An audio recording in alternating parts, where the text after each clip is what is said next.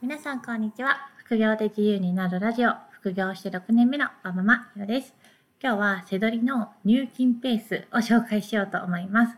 セドリはキャッシュフローを健全に保つことが大切で、具体的に言うと現金をショートさせない、現金不足にならないように気をつけないといけません。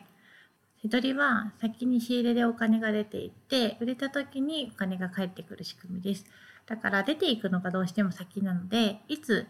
回収できるかっていうのをきちんと把握しておかないと資金不足になって仕入れが滞ったり、クレジットカードで仕入れてる場合は支払いに間に合わなかったりします。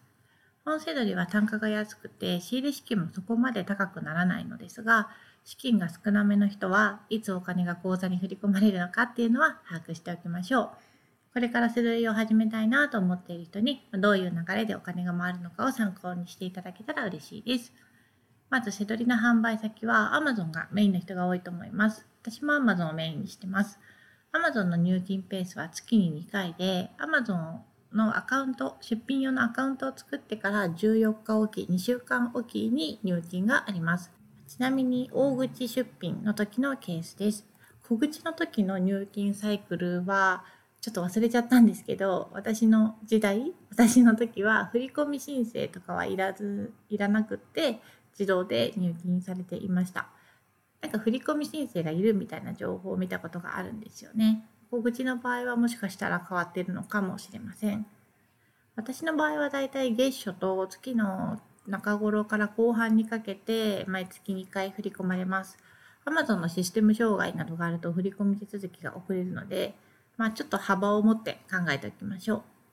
手続き開始のお知らせというメールが来て、そこに、まあ、10営業日以内には振り込まれるよって書いてあります。具体的な日数は、どの振込先の銀行を使っているかによって違います。私が使っているネット銀行だと、だいたいその手続き開始のメールが来てから、4から5営業日ぐらいで振り込まれてます。ここで注意したいのが、売上た金額全額が振り込まれるわけじゃないってことです。Amazon は引き当て金というものが発生します。引き当て金っていうのは、売り上げた金額のうち Amazon が保留している分の金額です。例えば、全額出品者に振り込んでしまったら、振込の後に購入者から返金要求があった時に返せるお金がなくなっちゃいますよね。購入者からのそのクレームとかで返品返金が来た時のために引き当て金を一部 Amazon が保留にしているので最初の方は意外に振込金額が少なかったって思うかもしれませんがびっくりしないでくださいね。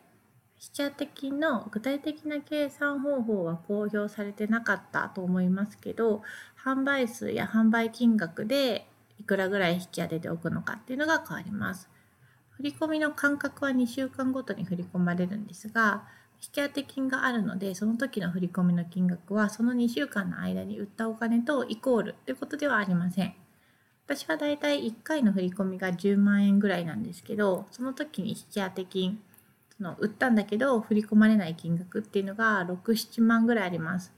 セラーセントラルっていう Amazon 出品用の管理画面があって、そこのホーム画面の合計残高のところは、だいたい17万円ぐらいになってて、振込手続きが開始になると、10万円振り込まれて、そこが7万円残ってるって感じですかね。で、また2週間販売続けると、また合計金額のとこが、ま17万とか18万ぐらいになって、また振込手続きで10万減って、まあ、7、8万残るっていう繰り返しになります。売れ行きによって多少その金額は前後するんですけど、私の場合だいたい40%ぐらいがすぐには入金されないですね。Amazon のマーケットプレイス保証が30日以内に要求があったら Amazon の判断で返金をしてしまうシステムなので、そういうケースに備えて引当金が設定されています。販売量が減れば引当金も減るので、私が出産の時に3ヶ月ぐらい全く販売しなかった時があるんですけど、その時は1件も販売してないけど、過去の引当金が少しずつ振り込まれました。だから引当金は Amazon に取られちゃうわけじゃないです。ちょっと振り込みが遅れるだけです。あとはメルカリでも販売してるんですけど、メルカリの場合は振込申請をしないと口座には振り込まれません。1回300円だったかな振込手数料がかかります。だからこまめに振り込みをするとそうですね。私はメルペイのまま使っています。常に8万から10万ぐらいメルペイの残高がありますよ。メルペイは購入者の方が評価した時点でメルペイの残高が増えてなかなか評価をしてくれない場合はメルカリの事務局が自動評価をしてくれます。PayPay モールやヤフオクもたまに使うんですけどこれは PayPay の残高にチャージできます。メルペイや PayPay は結構どこでも使えるのでヤフオクやメルカリの収入は特に振り込みしなくていいかなと思ってます。今日はセドリの入金ペースについて紹介しました。特に Amazon は引き当て金があるので、最初は入金が少なくてびっくりするかもしれませんが、後でちゃんと振り込まれるので安心してください。本セドリはそこまで資金ショートに敏感にならなくても大丈夫ですけど、ゆくゆく単価の高いものを扱おうと考えている人とか、まあ、クレジットカード使って仕入れをする人は、キャッシュフローがちゃんと回るのか、支払いが滞らないかはよく確認してくださいね。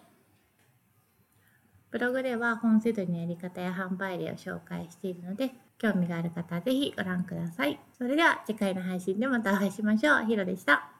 さよなら